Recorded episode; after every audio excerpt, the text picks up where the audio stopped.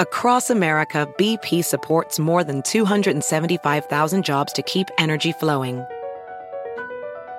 Jobs like updating turbines at one of our Indiana wind farms and producing more oil and gas with fewer operational emissions in the Gulf of Mexico. It's and, not or. See what doing both means for energy nationwide at bp.com slash investing in America. eBay Motors es tu socio seguro. Con trabajo, piezas nuevas y mucha pasión, transformaste una carrocería oxidada con 100.000 millas en un vehículo totalmente único. Juegos de frenos, faros, lo que necesites, eBay Motors lo tiene. Con Guaranteed Fee de eBay, te aseguras que la pieza le quede a tu carro a la primera o se te devuelve tu dinero. Y a estos precios, quemas llantas y no dinero. Mantén vivo ese espíritu de Ride or Die, baby, en eBay Motors. ebaymotors.com. Solo para artículos elegibles se aplican restricciones.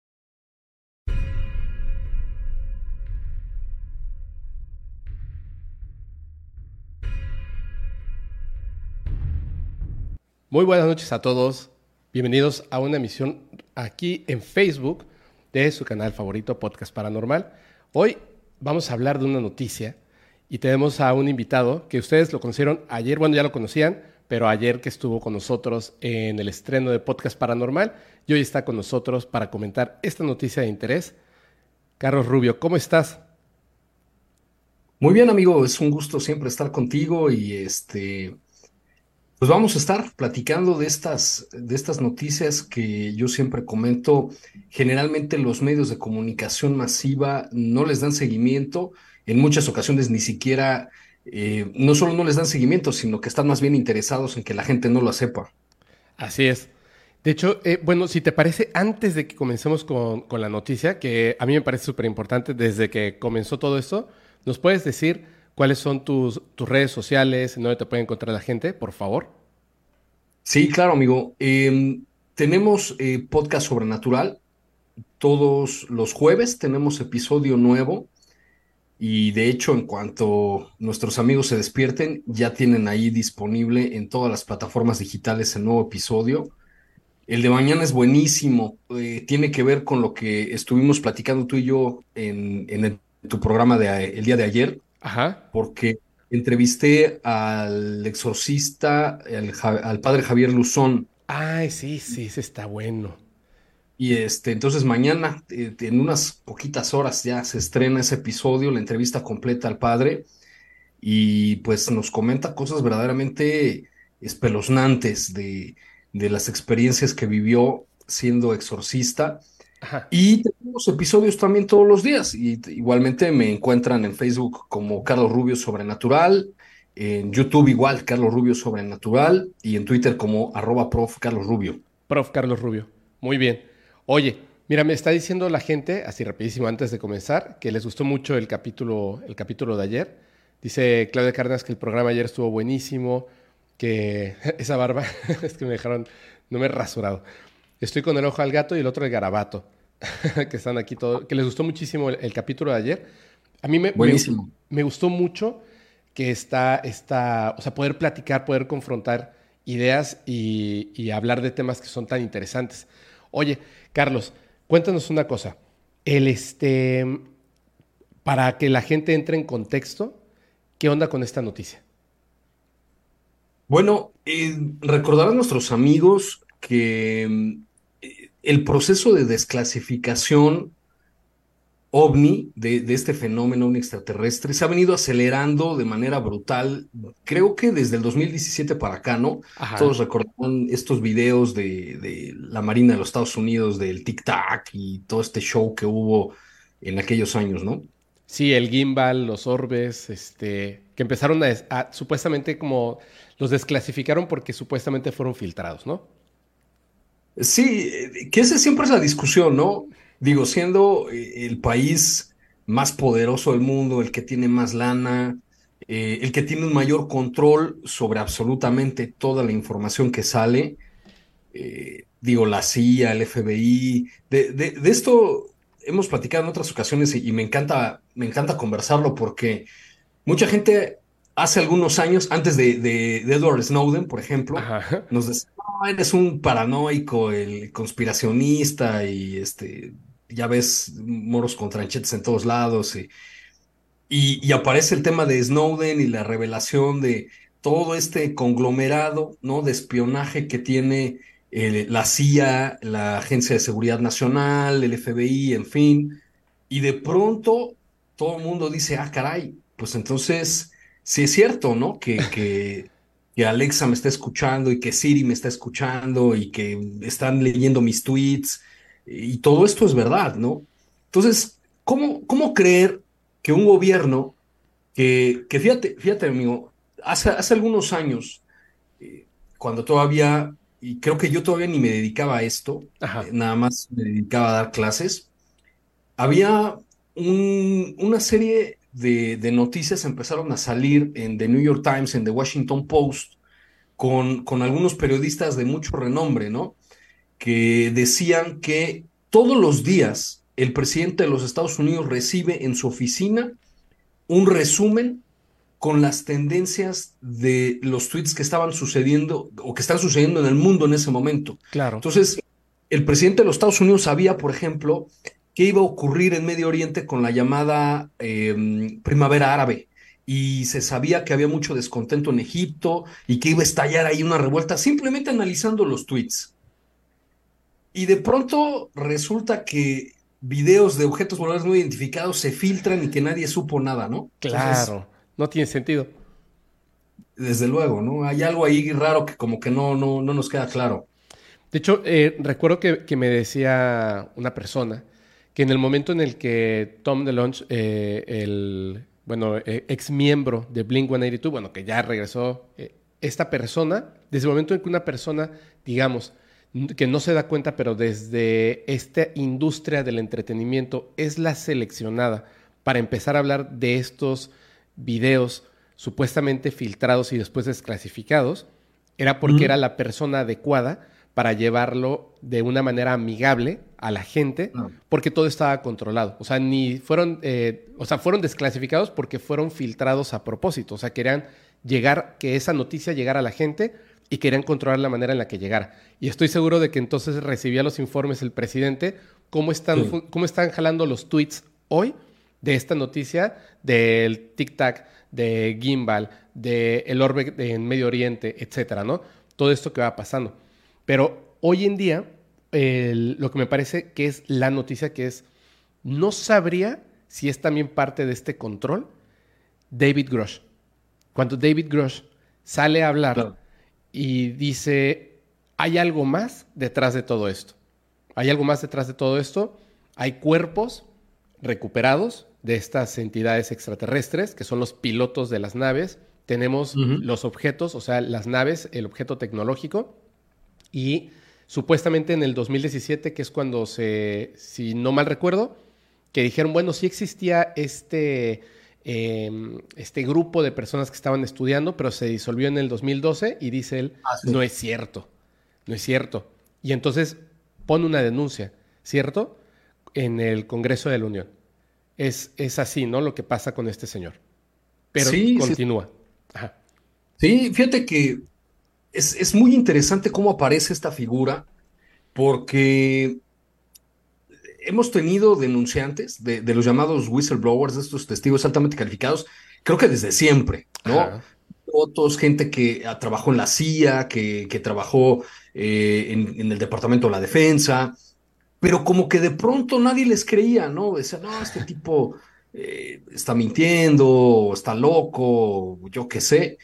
Y de pronto ah, empiezan a aparecer personajes como David Grosh, con todo este mismo currículum, que fue veterano en Afganistán, que participó en la eh, inteligencia militar, que tuvo acceso al grupo que es, eh, que es el, que tú estás diciendo, que tiene un nombre ininteligible, ¿no? Como grupo de tarea, de trabajo, de quién sabe qué cosa, que básicamente es lo que todos conocemos como ovnis, pero sin querer llamarlos así. Así es, así es. Y de pronto, ahora The New York Times, The Washington Post, NBC, ABC, todo mundo empieza a darle seguimiento y, Fox también y todas las cadenas, tanto de, los liberales como los conservadores, empiezan a tomar este tema en serio. Y, y curiosamente ahora resulta que hasta el Congreso está interesado en las declaraciones de David Grosh y recientemente, tiene unos cuantos días, que se anunció justamente eso, que el, el Congreso, en particular la Cámara de Representantes, Así es. va, va a buscar, ¿no? Investigar si estas declaraciones son ciertas o no.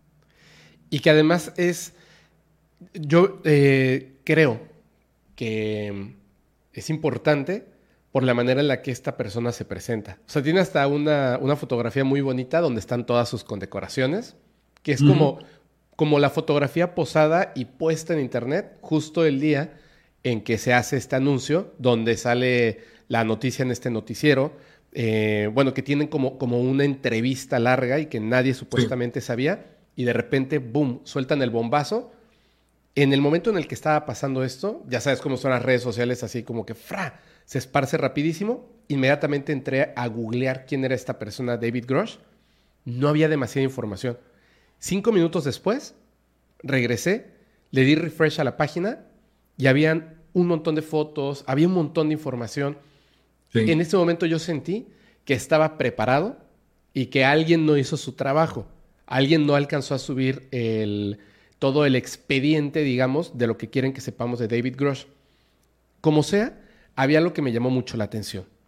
Era, si, o sea, una persona en Estados Unidos a este nivel está denunciando estas cosas y la denuncia procede, que ya ocurrió, ya procedió la denuncia, o sea, ya va a empezar una investigación formal, si no encuentran que esta persona está diciendo la verdad por todo el movimiento que ya hizo, el culpable de utilizar pues todos los mecanismos del gobierno, de la justicia, por algo que además era una mentira, como un fraude, sería David Grosh Sí. y tendría que ir a la cárcel. Entonces, me parece que es un elemento que le otorga una mayor credibilidad, ya sea a lo que prepararon con este señor para que llegue a nosotros esta noticia, y mira, hoy en día estamos hablando de esto, o dos, sí está diciendo la verdad. O sea, sí totalmente está diciendo la verdad, y es una persona valiente que se atreve a salir y a hablar de todo esto, porque además congresistas comenzaron a sumarse a lo que, a lo que él estaba diciendo, ¿cierto? Sí, es correcto. De hecho, eh, Marco Rubio salió, creo que la semana pasada, este, este senador de Florida, que, que- que hay que recordar que es un personaje de mucho peso dentro del Partido Republicano Así es. y constantemente compite por, por puestos de, de- de importancia, ¿no? Eh, Rubio ha estado empujando el tema desde hace algunos años y, y justo le hicieron esa pregunta, ¿no? ¿Qué opinaba él de las declaraciones de David Grosh? Y él decía, bueno, a mí no me consta, ¿no? Si son verdaderas o no. Lo que sí puedo yo comentar es que desde hace algunos años vienen a nosotros, eh, refiriéndose al Senado, algunas otras personas que sabemos que tienen puestos importantes, que incluso algunos de ellos son personas públicas, por eso dice, no voy a decir sus nombres, ¿no? Todavía están en funciones en la política o en el ejército, y a diferencia de Grosh, porque hay que recordar que Grosh no participó en esos programas, Eh, o sea, él, él no estuvo haciendo retroingeniería de las naves, él, él no estuvo ahí, él simplemente estuvo en contacto con documentos, con personas que le dijeron, eh, es decir, como un telefonito ahí descompuesto. Marco Rubio dice, nosotros sí entrevistamos a gente que nos dice que estuvo en esos programas. Ah, y caray. sus historias son muy parecidas a las que dice Grosh, entonces podremos suponer que Grosh está diciendo la verdad, ¿no? Claro, claro. Y es cierto, ¿eh? eso también es algo bien importante para, para recalcar. David Grosh no estuvo presente eh, con ninguna de las naves que supuestamente se ha recuperado, no ha visto los cuerpos, no ha visto los extraterrestres, sino que personas eh, a su nivel y más arriba se atrevieron a empezar a, llevarle esa información a David Grosh, los- la documentación, los testimonios, y él se dio cuenta de que estaba pasando algo muy importante. Entonces, las evidencias que tiene que entrega en esta denuncia eh, son evidencias que, que eso es bien importante también recalcarlo. O sea, no crean que en el momento en el que quizás salgan las evidencias al público, vamos a ver fotografías de estos seres o vamos a ver fotografías o videos de las naves. No, son documentos, o sea, eh, letras sobre papel que tienen una fuerza muy grande por las personas que están dando su, su testimonio, que firman estos documentos que dicen yo estuve presente en tal año, pasó esto, lo, recuperamos en tal lugar, hicimos esto. Y además está el tema de la retroingeniería, porque según dice, esto no es algo que comenzó en el 2000, em, que terminó en el 2012, como dijeron, ni en el 2017, sino que es algo que está a punto de cumplir un siglo. O sea, que todo empieza desde Italia eh, en 1939, si no me equivoco. O 36, algo así. Donde el gobierno de Italia le entrega una, nave a, Estados Unidos. O sea, es una cosa... 1936, estamos a 13 años de que es un siglo que, llevan estudiando estas, estas naves, si es real. Sí, fíjate que esa es otra gran noticia, ¿no? Lo, que además coincide con esto que estás mencionando, porque apenas hace unos días, eh, creo que se llama Roberto Pinotti o algo así, este, este investigador italiano, que sacó unos documentos que básicamente son un par de telegramas y unos dibujitos como de un niño de seis años. sí. Que afirman lo que estás diciendo, que en, julio, creo, del, del 33, se estrelló un objeto en el norte de Italia, eh, con forma de platillo, que tuvo una gran explosión y la gente alrededor como que se acercó a ver de qué se trataba y supuestamente dos seres salieron corriendo. Lo curioso es que no se sabe qué ocurrió con, con estos seres y, el gobierno de Mussolini, el, el, fascismo que estaba en ese momento en el poder en Italia, recupera los, los restos, el objeto y los documentos, en fin, que son los que presenta este investigador italiano pero le dura muy poco el gusto porque termina la Segunda Guerra Mundial en el 45 y supuestamente se lo llevan los estadounidenses, que es justamente coincide con lo que Grosch reveló, que en el 33 cayó un ovni en Italia y que el Vaticano estuvo involucrado supuestamente, aunque eso no está claro todavía como por qué, pero, pero que al final de cuentas Estados Unidos se llevó ese, ese objeto, ¿no? Sí, yo te, te digo algo, mira, esas historias me fascinan sobre todo cuando involucran a personajes de la política o de la historia, como en este caso, ¿no? Mussolini. Y bueno, se me, hace, se me hace increíble. No lo dudo, pero hay una parte de mí, Carlos, que me cuesta trabajo creerle a los gobiernos oficiales. O sea, cuando, cuando ya viene el gobierno a decir, sí, va a proceder la denuncia, sí, vamos a investigar, sí lo veo así. Derriban cuatro objetos que claramente comunican, no este, reporteros, no investigadores del fenómeno ovni, no conspiranoicos, directamente los gobiernos, hasta con tweets de Canadá, de Estados Unidos. No se trata en esta ocasión de globos espías chinos. Hay uno que tiene forma como de cigarro, hay otro que tiene una forma octagonal, no sabemos lo que es pero les vamos a informar. ¿Cuándo? Sientes esperar.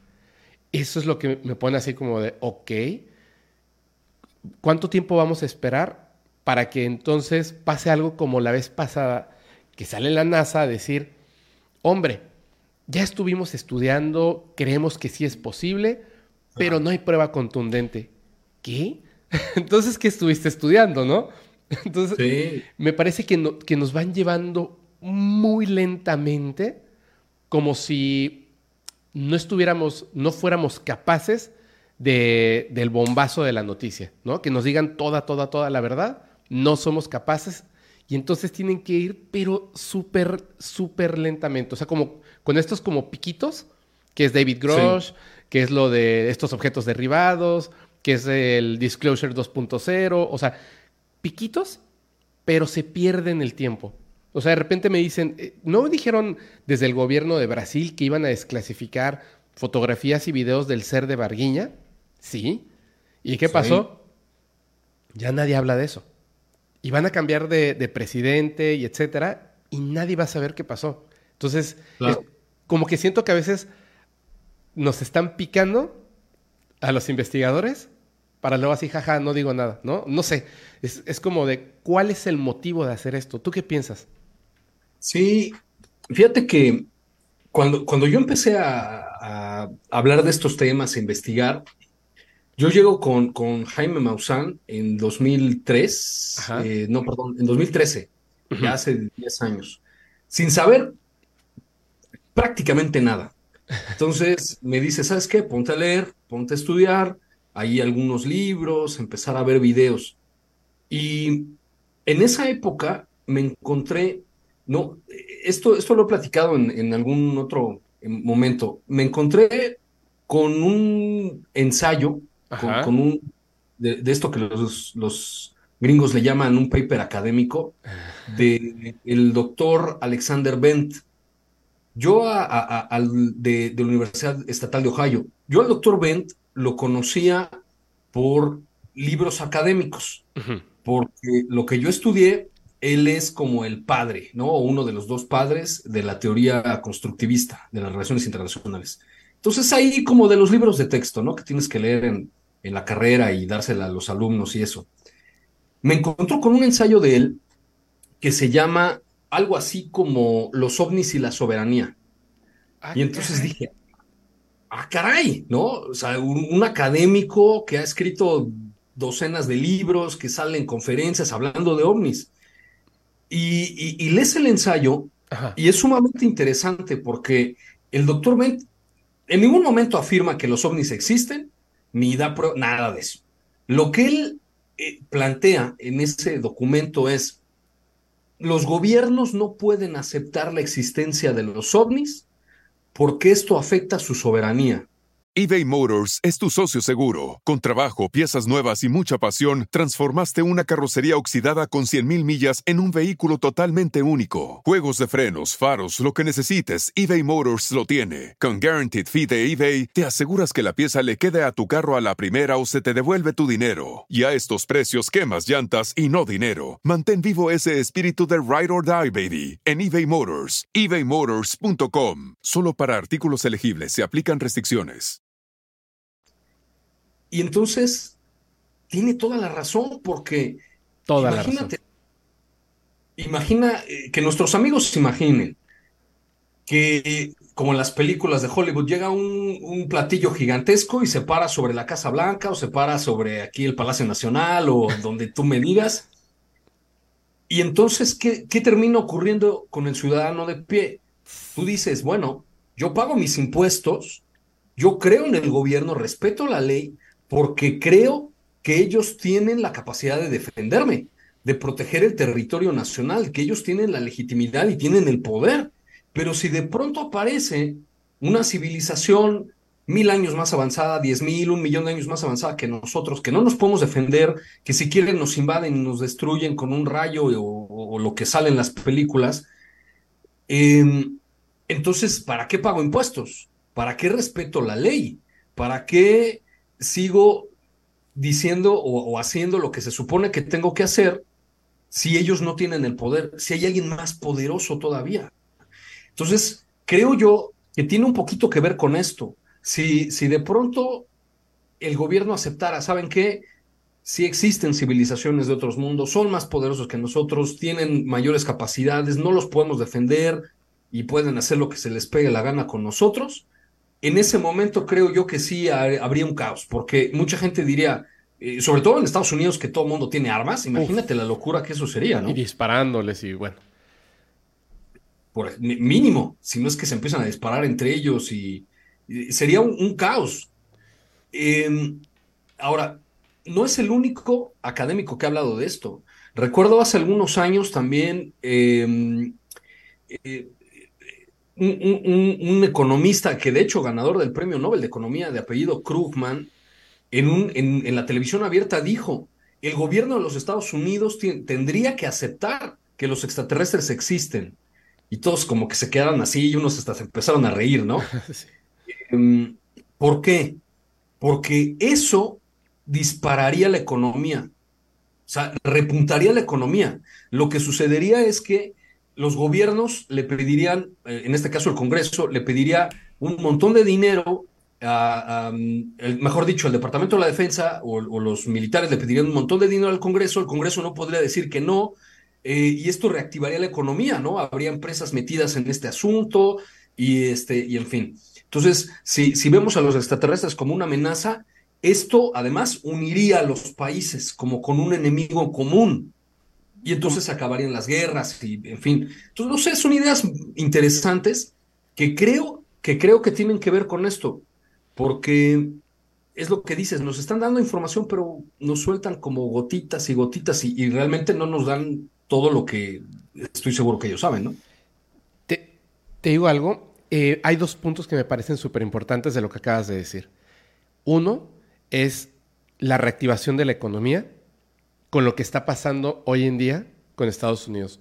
Literal, Estados Unidos no es lo que era. No es lo que yo recuerdo en mi infancia, donde era lo, lo mejor, era viajar a Estados Unidos por la ropa, los juguetes, la tecnología, el país número uno, con el presidente número uno, con la economía número uno, etc. Y hoy en día, en el resto del mundo, ya nadie ve así a Estados Unidos, ni en economía, ni en la calidad de presidente, ni en la calidad de país, ni de vida. Por supuesto, nadie. O sea, está invadido eh, las redes sociales de videos de los zombies en las calles, de la caída del dólar, de naciones sacando su dinero, convirtiéndolo a otras monedas. O sea, les están pegando durísimo. Y no quiero sonar conspiranoico, pero por supuesto que si esta persona, lo que estás comentando, está dejando en texto muy en claro que si Estados Unidos es la primer nación en hablar abiertamente de esto, de que, dice, yo tengo el conocimiento, qué es lo que debemos hacer, tenemos, me tienen que entregar dinero para hacer esto y esto y esto, y además tengo un montón de tiempo, literal, casi un siglo, donde conozco la tecnología de estas entidades que van a llegar y tenemos que estar preparados. ¿Quién mejor para liderar el contacto que los increíbles Estados Unidos. Aumenta su economía, así como cohete se va al cielo. Me parece que esa es la razón por la que están soltando la información, ahora que tú lo comentas, porque de verdad es como me acaba de caer de bombazo. Creo que esa es la razón por la cual se han decidido a dar esta información poco a poco. Poco a poco, para que puedan controlar ese resurgimiento de Estados Unidos por medio de un enemigo común como lo habló en su momento el expresidente Ronald Reagan. Y la segunda, que, me parece que es como súper importante, a los políticos, a los gobernantes, no les interesa lo que pueda conflictuarnos a nosotros, siempre y cuando, como tú lo dices, nos mantengan en un estado de calma, paguemos nuestros impuestos, etc. Lo demás les importa un comino. ¿Qué va a pasar con la política ¿Qué va a pasar con nuestra forma de sociedad? ¿Qué va a pasar con nuestras creencias religiosas? ¿Qué va a pasar con todo eso? ¿Cómo vas a educar una familia en un mundo donde hay una cultura gigantesca e inentendible de entidades que están llegando al planeta Tierra? ¿Por dónde comienzas? O sea, eh, no quiero ser mala onda, pero muchísimas personas no pueden localizar su país en un mapa. Sí, sí, sí. Imagínate. No, o sea, va a ser una locura. Sí, eh, hay, muchas cosas que mencionar. Lo, primero es, yo creo, y, coincido contigo totalmente, de por qué creo que David Grosh, de Luis Elizondo, de, de, mm, eh, de Tom DeLonge, por qué están libres. ¿Por qué, por ejemplo, Em, Edward Snowden tuvo que salir corriendo y, no sé dónde esté, creo que estaba en Rusia la, última vez que supe. ¿Por qué eso sí, eh, ese sí, pero estos no? Y estos andan aquí eh, dando, eh, al rato van a salir dando conferencias este, y escribiendo libros y este, qué es lo que está pasando con, con Elizondo, ¿no? ya hace programas para el Discovery y ese tipo de cosas. Em, ¿Por qué? Porque yo creo que sí hay un control, yo creo que incluso tienen órdenes de esto es lo que vas a liberar y lo vas a hacer de esta manera, y, cuando te pregunten esto, pues ahí ya no vas a decir nada, eh, en fin, yo sí lo creo, porque ahorita mencionabas eh, que no quieres ser conspiranoico, bueno, tal vez eso lo hablemos en, alguna otra eh, emisión de estas charlas, pero, por ejemplo, siempre lo digo, ¿no? Y, siempre se lo decía a mis alumnos, la realidad es mucho más perversa, mucho más oscura, mucho más draconiana que las teorías de la conspiración y las películas de Hollywood. Si tú, por ejemplo, echas un vistazo a la historia reciente, en el Congreso de los Estados Unidos, ¿cuándo fue la última? Y probablemente fue la primera vez en que se soltó, en que el Congreso soltó tanto dinero sin un solo voto en contra después de los ataques a las Torres Gemelas del World Trade Center y al Pentágono en Washington. Y Estados Unidos sale de una crisis económica en la que estaba sumergido desde hace algunos años. Hoy podríamos decir, esto que estás tú comentando, Estados Unidos no está en el mejor momento como, como, como marca país. Em, no hay un enemigo al quien hacerle la guerra o un enemigo aparente, podemos decirlo así. Eh, no existe ya la Unión Soviética, el terrorismo, bueno, pues como que sí estuvo de moda a principios de los 2000, pero ahorita como que tampoco es, es, un, es un enemigo tan visible, ¿no? Si de pronto salieran los extraterrestres, híjole, yo creo lo que tú estás comentando, ¿no? Eh, soltarían los cheques para el Departamento de la Defensa y para SpaceX y para todas estas empresas metidas en ese asunto sin pensarlo dos veces. De hecho, eh, hasta en Los Simpsons les hacen como que esa broma, ¿no? Que dicen, ya nadie está viendo las transmisiones de la NASA y se agarra a unas personas ahí del público y vamos a mandarlo. Dice, pero eso es una locura, ¿no? Y le, y le pega para que se calle y terminan mandando a Homero al espacio. Y entonces todas las máquinas que tienen es solamente para medir el rating de la televisión, pero no saben ni siquiera cómo hacerlos regresar. En este caso me parece que sería lo mismo, porque el tema de, del terrorismo, como que se les fue acabando. ¿Recuerdas que hubo unos bombazos durante un maratón? Y no tuvo el efecto deseado. No tuvo el efecto de que, de que todo el mundo otra vez volviera a, a mirar a Estados Unidos simplemente se pierde el efecto y entonces, como dice el doctor Stephen Greer, está en documentos, primero tiene que ser esto, luego esto, luego esto. Si no funciona, tiene que ser una amenaza del espacio, que puede ser un, un, meteorito o una invasión extraterrestre. Y lo del meteorito ya es que avanzó demasiado la tecnología, porque hicieron la prueba y pudieron desviar el meteorito, entonces eso ya no nos funciona. ¿Qué sigue, no? Ya pasamos por todas las, este, todos los personajes de terror, pues sigue la invasión extraterrestre. Y no es que vaya a ocurrir quizá una invasión, o sea, no, va a ocurrir, sino, como lo comentaste, soy la nación más preparada para esto, soy la que más conocimiento tiene, ve cuántas personas estamos este, hablando de esto, tenemos documentación, bla, bla, bla, bla, bla, bla. Eh, ¿Qué mejor que, que, no solamente tengamos el, la, o sea, el, no solamente el poder del dinero de, Estados Unidos, sino que exijamos a otros países que entreguen recursos para esto. Sí, es que es justo lo que sucedió después de los atentados del 11 de septiembre. O sea, si, tú revisas qué es lo que ocurrió en la Asamblea General de las Naciones Unidas después de los atentados, lo mismo que en el Congreso de los Estados Unidos. Ni un solo país dijo no invadan Afganistán. Bueno, hasta Irak estuvo a favor de que se invadiera Afganistán. No hubo uno solo que se atreviera a decir no, no, eso es ilegal o no lo hagan. Aquí sería exactamente lo mismo. Si, si llegara una nave y potencialmente nos dijera no, es que puede ser una amenaza, hay que soltar el billete para el Pentágono, eh, todos los demás países de la OTAN tienen que entrarle, todos los socios y, en fin, eh, para algo así como que una especie de defensa planetaria, realmente no habría ningún problema. Si, si, el día de hoy el gobierno de los Estados Unidos le dijera al Congreso, necesitamos un montón de dinero para reactivar la economía y salir de la deuda, eh, lo que ocurrió apenas hace unos meses, volver a aumentar el techo de la deuda, porque año con año el gobierno de los Estados Unidos llega al tope de la deuda Em, y tienen que aumentarlo más porque si no entraría en, crisis y en, moratoria de pagos.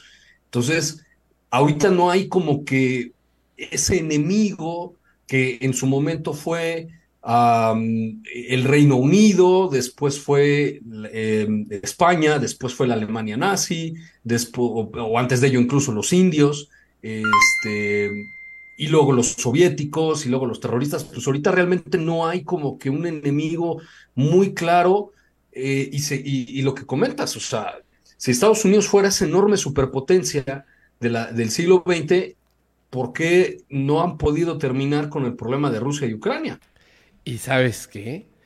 Yo creo, voy a, voy a jugarle al Nostradamus, al Parravicini. Yo creo que se les va a adelantar Rusia. Porque tienen... ¿El tema OVNI? Sí, con el tema OVNI. Tienen un asunto pendiente.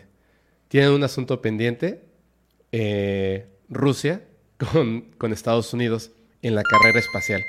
En la carrera espacial tienen un asunto pendiente. Creo que se les van a adelantar. Yo, eh, yo creo que eso es lo que va a pasar, ¿eh? Creo que, hay algo ahí. No sé si sería Rusia, yo votaría más por China. O China. Hay, un, tema bien interesante con China ahorita porque eh, la, misión Artemis 3 que tiene planeado Estados Unidos para regresar el ser humano a, la superficie de la Luna va a ser en el Polo Sur. Se cree que ahí porque hay agua en forma de hielo y hay algunos supuestos otros recursos como el hidrógeno y en fin.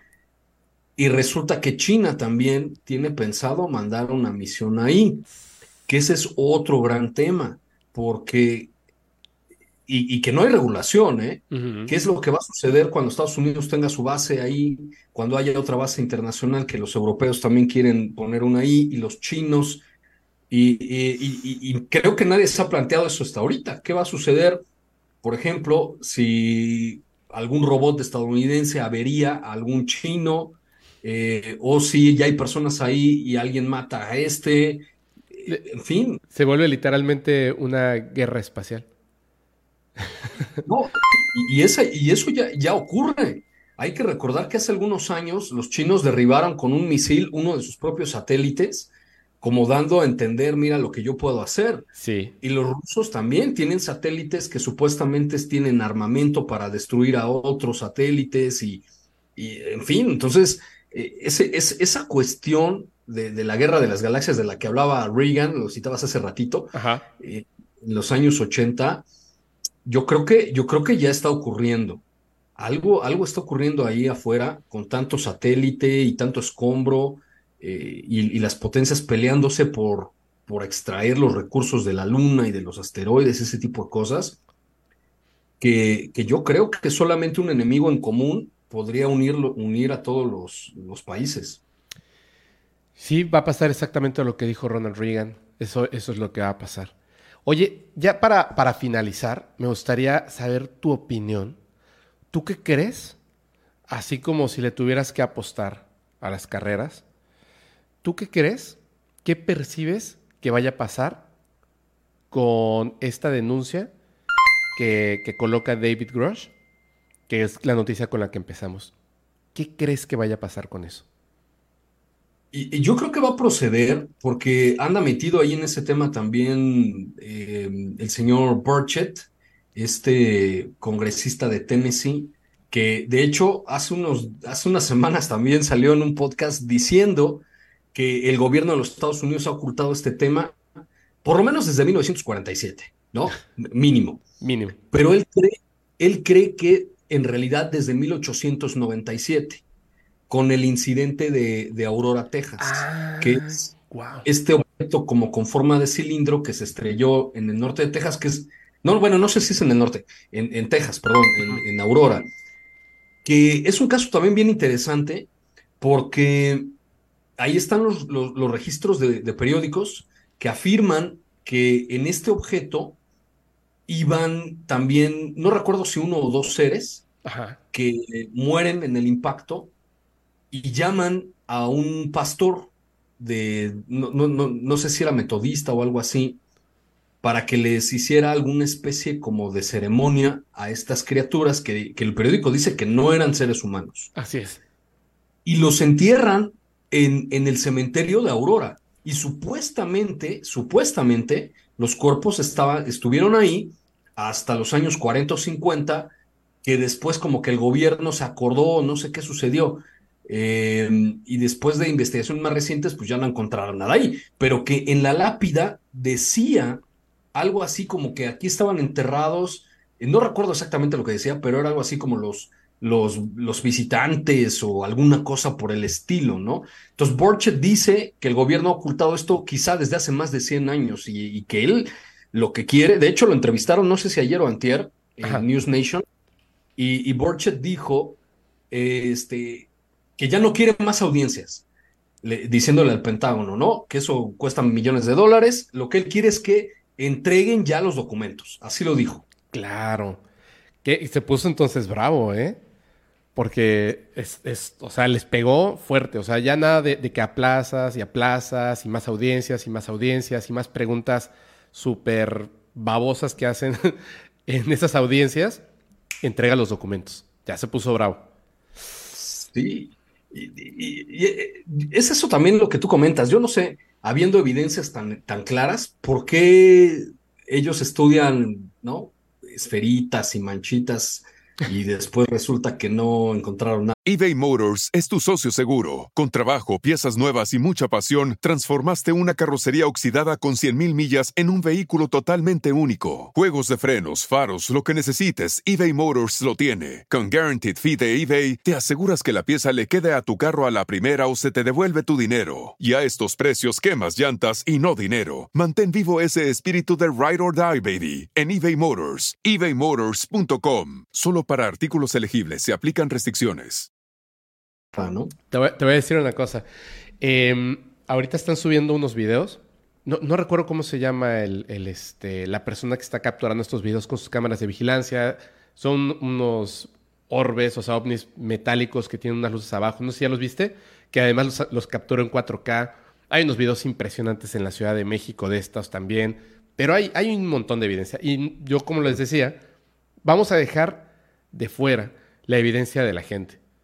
Directamente desde las cámaras de la NASA, o sea, directamente ellos, como el Tic Tac, Gimbal, etc. Pero este video del, del supuesto orbe que cruza en Medio Oriente, hay un canal que me gusta muchísimo que hablan acerca de los efectos especiales de películas, etcétera. Son unas personas que se dedican como, como a hablar y, y medio reírse o a alabar así como que algo cuando está muy bien hecho, etcétera. De repente sacan unos videos donde dicen, vamos a desmentir videos de ovnis. Y siempre escogen los videos más cutres. Más ya sabes, los más chafas, así. Digo, a mí me encantaría que le mandaran un video de Carlos Díaz, que le mandaran una filmación de Billy Mayer, o sea, algo más potente, ¿no? Pero bueno, pasan este video del orbe y dicen algo que pues empiezan a reír y dicen, bueno, si tú tienes un globo, un globo metálico, o sea, un globito, así, un globo, este video lo está tomando un dron y el dron pasa encima, pero su, su vista, o sea, el dron no deja de moverse, el dron siempre se está moviendo, pero está apuntando la cámara hacia un punto en específico. Parece que el dron está inmóvil, pero el dron se está moviendo. Si hay un globo flotando y el dron pasa, pero está apuntando hacia un punto en la Tierra, pareciera que el, el, globo es el que se mueve y después sería ah, difícil seguirlo. Dice, eso que estamos viendo ahí no es un ovni. Bueno, es un objeto volador no identificado, pero es un globo. Es un globo de, de fiestas que capturaron ahí. Y lo cual se me hace como extraño que siendo algo que tan fácilmente una persona en Internet puede decir, oye, esto es un globo por esta y esta razón, haya llegado hasta estas audiencias presentado como si fuera algo real, cuando además no lo es. Entonces, sí creo, como tú dices, que esto va a proceder. Creo yo que Rusia o China, como bien lo comentas, se les va a adelantar. Y me parece que en este momento les está ganando como la ambición a estas personas que están moviendo las cosas, más que la inteligencia. Cuando antes, la verdad, primero era la inteligencia, que brillaba, la hacía por eso, qué bárbaros, y después era como, como eh, la astucia, ¿no? De tomar el poder. Creo que en esta, en esta ocasión les está ganando. Yo no sé qué vaya a pasar, pero al final, si se comprueba la visita de seres inteligentes al planeta Tierra, nos vamos a tener que poner súper atentos porque todo lo demás va a pasar como a segundo plano, porque tenemos Ah. que construir un mundo totalmente distinto. Y eso va a estar bien difícil. Sí, eh, fíjate que he escuchado, bueno, más bien he leído en internet rumores Ajá. y recuerdo haber visto una entrevista a un supuesto exagente de la CIA y todos coinciden en que supuestamente algo va a ocurrir en el 2027. No sé si habías escuchado también ese rumor. Y Sí. por eso es que se dieron como que este espacio de 10 años Ajá. de, de la liberación de los videos de TikTok, de, de- del Nimitz, a esa fecha, como para que poco a poco ir soltando y soltando y soltando, preparando a la gente para algo que supuestamente podría ocurrir en, en, en, pues ya en, menos de cinco años. Sí. De hecho, creo que, que ya lograron eh, la primera fase, que es que la gente lo acepte y esté tranquila. O sea, la primera fase ya está, al grado de que pasa esto de Avi Loeb. Ayer lo, ayer lo comentaba en, en- en la emisión de Pulso, antes de- del capítulo que estrenamos. Y pues debiera estar en primera plana en todos los periódicos, hasta de México. Pero ni Sí. siquiera aparece. O sea, tú puedes ir y comprar así los periódicos y no hablan, pero para nada, de lo que están haciendo con el proyecto Galileo Aviloeb. O sea, ah, este, descubrió que habían pedazos ahí de un ovni o tecnología extraterrestre de un ovni que Sí. se estrelló un pedazo de ovni en el 2014. Bien, ¿qué está haciendo AMLO? O sea, es así como de, ¿qué? O sea, tanto ya no nos importa. Siento que entonces sí cumplieron como la primer fase de su plan, lo cual me parece muy interesante y que se van a desarrollar unas noticias impresionantes. Carlos, oye, muchísimas, muchísimas gracias. ¿Nos puedes, por favor, te voy a poner aquí en cámara grande, antes de que, de que nos vayamos, nos puedes volver a repetir tus redes sociales, las plataformas de podcast sobrenatural? Y, este, y yo les recomiendo, de hecho les dejé aquí abajo en el chat, fijé el, este, el enlace del capítulo donde estuve, estuvimos ayer, Carlos Rubio y yo, platicando de un montón de cosas ahí bien, bien interesantes para que lo pasen a ver. Pero cuéntanos cuáles son tus redes sociales, por favor. Sí, gracias, amigo. Bueno, de entrada, pues invitarlos a que vean, ¿no? Eh, la conversación que tuvimos eh, es un tema que, que- tenemos que volver a tocar porque ahorita la actividad demoníaca está completamente desatada, ¿eh? en todo el mundo. Es, eh, los demonios están sueltos y, tienen permiso para hacerlo. Entonces, se vienen cosas bien complicadas y es, un tema que, que no debemos de, soltar, ¿no? Entonces, ahí está eh, el capítulo de, de podcast paranormal para que lo vean nuestros amigos. Y, eh, y a propósito de ese tema, ya en dos horas eh, sale el episodio de podcast sobrenatural, que es justamente la entrevista que le hice al exorcista, al padre Javier Luzón, que es una, es una entrevista bien importante porque el padre Luzón fue exorcista por 10 años Ajá. y después se encargó de formar a nuevos exorcistas. Él escribió, fíjate qué interesante, el único, o más bien no sé si sea ya el único, pero por lo menos el primer manual de exorcística en la historia de la iglesia. Wow. Es decir, en dos mil años de cristianismo no existía un manual de exorcística y ese lo escribió el padre Luzón y, y obviamente es como un manual para los exorcistas, aunque también lo, lo, lo- lo debemos leer, ¿no? Los que no somos eh, no estamos dentro de la iglesia, pues, en el sentido de ser religiosos o sacerdotes, también es para laicos.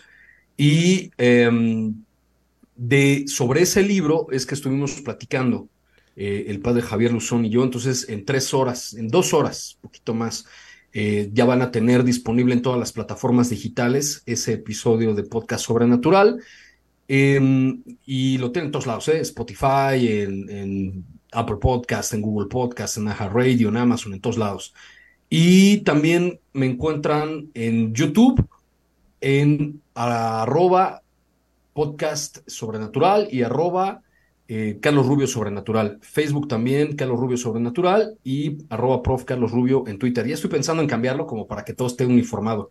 Pero este, pues ya sabes que esto es así, ¿no? Y de repente hay que entrarle ya también al TikTok y a todo ese tipo de cosas. Y ya ves que ya, hay- ya hay una nueva red social también que, que tiene que ver, perdón, que tiene que ver con este, bueno, es de Instagram, ¿cómo se llama? Es que además yo la uso diario, me gusta mucho, eh, me gusta más que, que Twitter. Ah, Threads. Es nuevecita, ¿no? Threads. Sí, está, está padre, ¿eh? Bueno, ¿sabes qué me gusta? que no hay un montón de bots todavía. Entonces, este... Ajá. Eso es lo que me gusta por ahora. Por ahora. Porque básicamente es lo mismo que, que Twitter, ¿no? Pero este. Pero me gusta, me gusta, me gusta. Y como está ligada al Instagram, pues así como que más rápido puedo este, seguir gente o, o revisar cosas que, de lo que se está hablando, ya sabes. Le Ah. falta mucho, pero está padre, te la recomiendo. Oye, muchísimas, muchísimas gracias. Muchísimas gracias. Ahí vamos, este. Pues a- a Voy a leer los comentarios, si te parece bien, antes de, que nos vayamos, porque hubo gente que dejó estrellitas, nada más para agradecerles muchísimo. Y hubo uno, a ver si lo alcanzo a ver, a ver si lo alcanzo a ver el comentario. Era una pregunta que me gustaría eh, hacerte antes de que nos vayamos. Porque ahorita que decías acerca de estos libros, uy, ya no está. Bueno, si alguien me lo puede, me lo puede volver a poner, que hablaba acerca de- de los libros, este eh, Carlos, alguien puso el nombre de un libro que, que es así como también como si fuera un manual para, para exorcismos, pero no me acuerdo cuál es. Lo pusieron hace Bueno. rato. Hay, hay varios libros que, que se pueden consultar. Hay, hay algunos, por ejemplo, de, de memorias de exorcistas como las del Padre Amort, Ajá. que Ah, Gabriel Amort, que por cierto salió una película hace poquito, ¿eh? Con Russell Crowe y que eh, la verdad ni la, si no la han visto ni la vean, es, es una chafez, no la este, quiero ver, la verdad. no tiene, no, no tiene, o sea, no tiene ni, ni realidad histórica, este, no tiene nada que ver con eso. Si quieren ver una buena película de posesiones, este, tiene, tiene poquito que también salió otra, eh, que se llama, híjole, algo así como eh, Nosfer, no, eh, dej- déjame ver si, si la encuentro por aquí. Va, mientras te digo, es LB Pablo comentó, es el Suma daemoniaca. El Suma daemoniaca.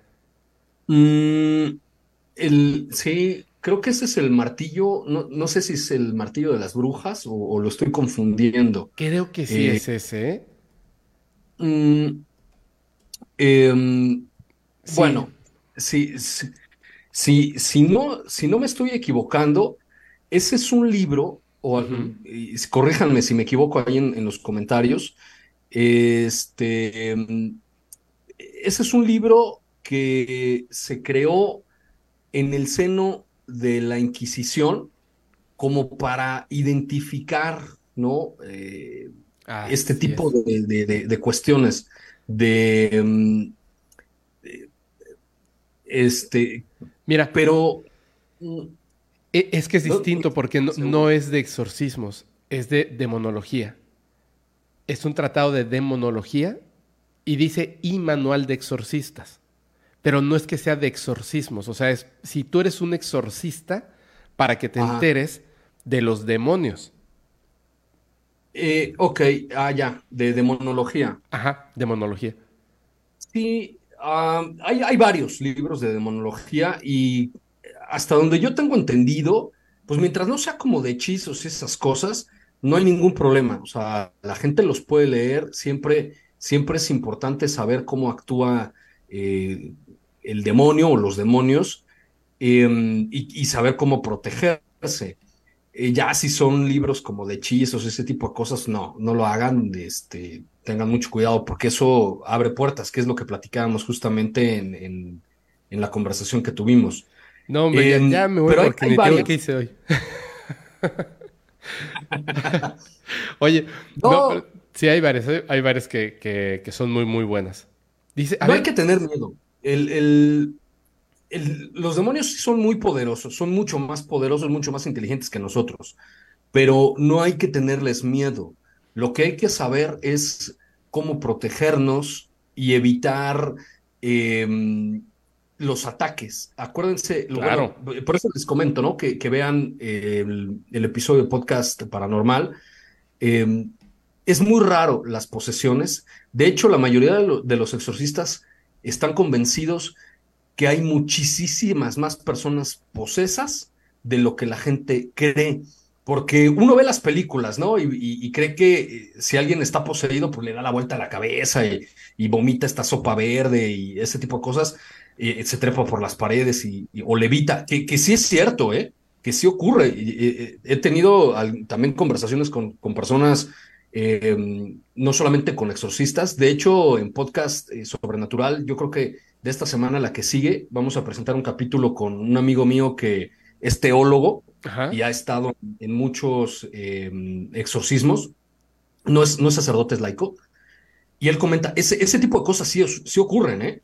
O sea, sí ocurren esto de que se apagan las luces y, y, pueden levitar, y, o sea, eso sí es cierto, pero no es como el, el general.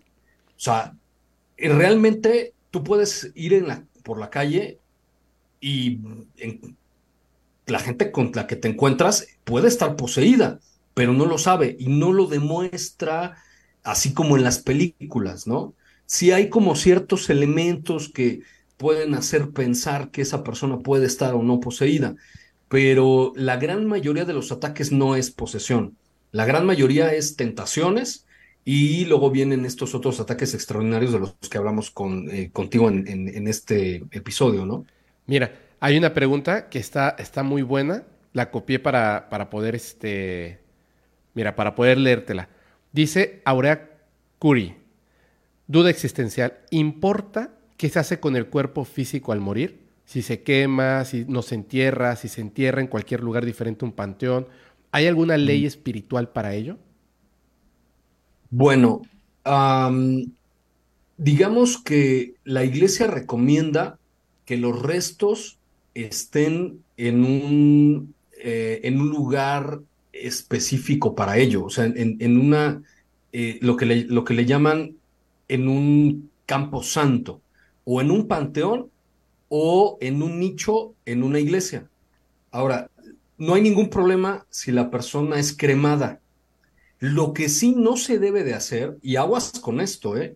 es que hay mucha gente que tiene la costumbre de tener las urnas en su casa, con, con los restos de la abuelita y de ese tipo de cosas, y luego los ponen hasta como trofeos. Eso no se debe de hacer.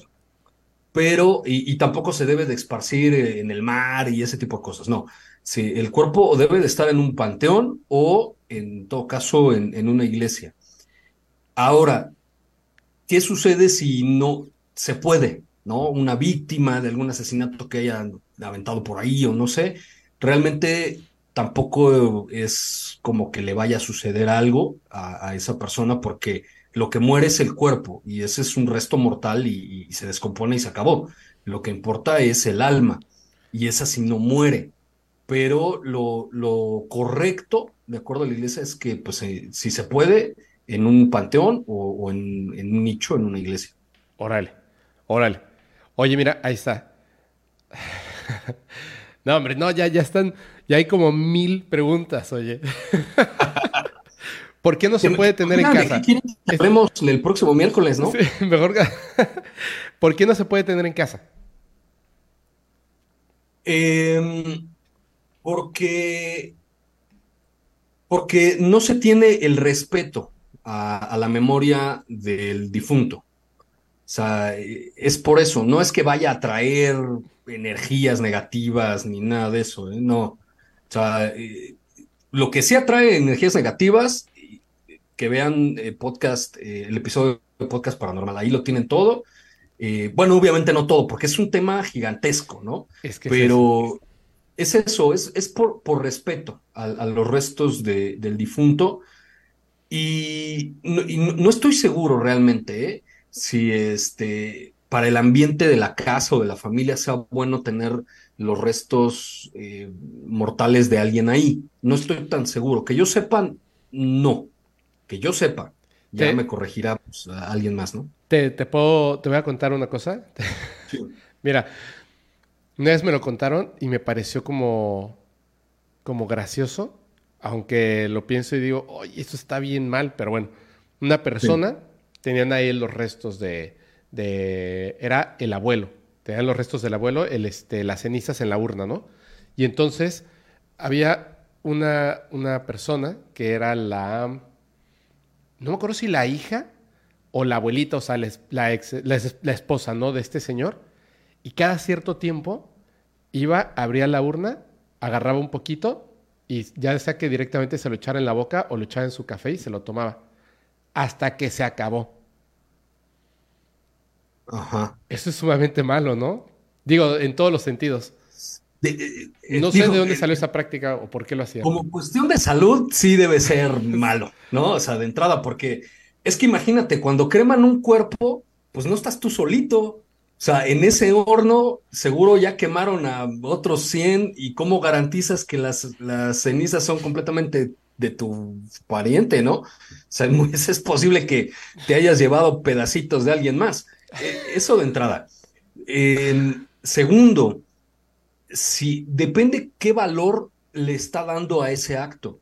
Hay, hay, hay que recordarle a nuestros amigos que lo, que, lo que explicaban, por ejemplo, los estructural funcionalistas como Claude Lévi-Strauss o más específicamente Tucker Parsons, el ser humano como que entiende las cosas en diferentes niveles. Eh, en el nivel más abstracto, como la filosofía, pues es son ideas que andan, conceptos que andan por ahí flotando y que muchas veces ni, ni los entendemos. Para poder entenderlo, lo necesitamos aterrizar. Entonces, las cuestiones filosóficas se van aterrizando a una subdimensión teológica y luego a una subdimensión ritual. Por ejemplo, em, en el caso de, los que somos católicos, un ritual sería creer en, en que la Virgen María intercede por nosotros. Yo creo eso, pero no lo puedo demostrar empíricamente. Entonces, en la subdimensión mitológica o mítica se tiene que aterrizar al ritual.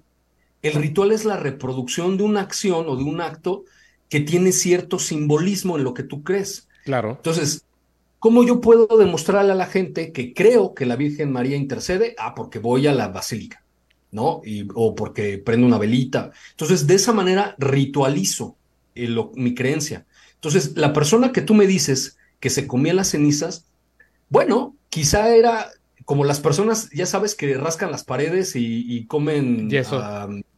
Yeso porque tienen alguna deficiencia nutricional o nutrimental, no sé cómo se diga. Quizá era por eso y entonces no tiene nada de malo. Pero si esa persona cree o creía que hacer eso tiene algún valor, entonces sí es algo peligroso, porque podía ser a lo mejor alguna especie de culto a los muertos y alguien, de hecho, escribió por ahí eh, algo parecido. Y entonces sí es peligroso porque sí puede, sí puede abrir puertas a la actividad demoníaca. Existe el demonio de la muerte. Te digo una cosa. yo, yo siempre pensé cuando... Eh, no me acuerdo, es que no me acuerdo quién me contó esa historia. Siempre pensé que qué mala onda de la familia que no le dijo a la abuelita que ese no era el tazón del azúcar. De verdad. Porque a lo mejor no sabía y se estaba comiendo pues eso, porque le sabía rico, quién sabe por qué, y no sabía lo que era y se lo comía, ¿sabes? Y a lo mejor nadie tuvo el corazón de decirle, abuelita, ya casi te, terminas de comer a tu difunto esposo, ¿sabes? Es como que nadie tuvo el corazón de decírselo y, dejaron que pasara. Pero bueno, es algo ahí medio... Pero yo siempre digo cosas así. No sé por qué me digan Puede ser que haya sido un error y pues digo, no pasa nada. Pero si la señora creía que había algo detrás de ese ritual, o, que estaba haciendo algún, algún rito, algún maleficio, pues entonces sí, hay, sí debe tener algún efecto. Claro, claro. Oye, eh, bueno, ahora sí, ya. Voy a leer las, las. Te agradezco muchísimo, te agradezco muchísimo. Voy a leer a las personas que mandaron estrellas, porque ahí tengo un montón de, notificaciones. Y no, pues antes de que terminemos, quería agradecerles muchísimo. Gaby Enríquez dice: saluditos, Fepo e invitado. Carito Oilet, Oil, Owilhet, espero decir bien tu apellido, discúlpame, le me pasó lo mismo la vez pasada. Carito, muchísimas gracias. Fabián Herrera Obando, también muchísimas, muchísimas gracias. Dios me ama. Ah, mira, es Dios me, así juntito, o sea, Dios me ama. Mandó varias veces, Dios me ama, Dios me ama, Dios me ama muchísimas gracias. Isela Narváez. Y también, ah, caray, ya se me movió. Este, Trinity Uriarte dice, me encanta tu contenido. Muchísimas gracias. Dios me ama, dice, excelente entrevista, excelente trabajo. Gracias. Isela Narváez. Y ya, ahí están todos. Muchísimas gracias. Eh, Carlos, te agradezco muchísimo y nos vemos súper pronto. Sí, que nos digan qué, qué, quieren que toquemos la próxima semana. Y esta semana van a salir cosas bien interesantes, ¿eh? del fenómeno ovni también. Em, no sé, eh, digo, justamente por este caso que estamos hablando de David Grosh, em, esta semana por ahí eh, parece ser, ¿no? Que, que se va a hablar al respecto de que si se va a llamar al Congreso, ya a, audiencia se le va a llamar a él para que diga y dé las evidencias de lo que está diciendo. Pues vamos a ver si es cierto, ¿no? Eh, si pasa eso va a estar buenísimo. Y sí, tenemos que, tenemos que platicar. Eso estaría muy, muy, muy bueno. Oye, pues yo te, te agradezco muchísimo y, este, y a todos, por favor, vayan a, suscribirse, dejen, dejen su like, sus comentarios, compártanlo, pasen a, a Podcast Sobrenatural, que en dos horas, ahora sí, en dos horas, va a estrenar con, con este exorcista. Ahí me platican qué tal estuvo, yo lo voy a escuchar y lo platicamos después Carlos, muchísimas gracias y nos vemos próximamente. Al contrario, un saludo a todos.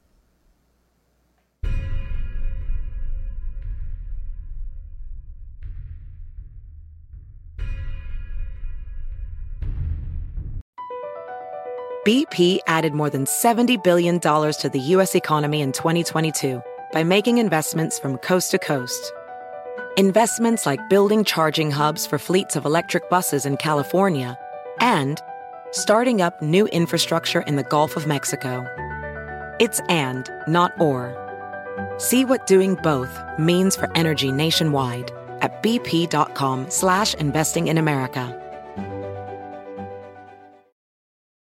Addiction plays hardball. He would hit me with these verbal attacks I just said to him, I love you so much. You're such an amazing person. I can't take this ride anymore. It was the fact that dad made that sentiment and broke down. And years later, he told me it had a huge impact on him. Sometimes doing what's right for your loved one is the hardest thing to do. Karen is that right thing. Visit caron.org slash lost.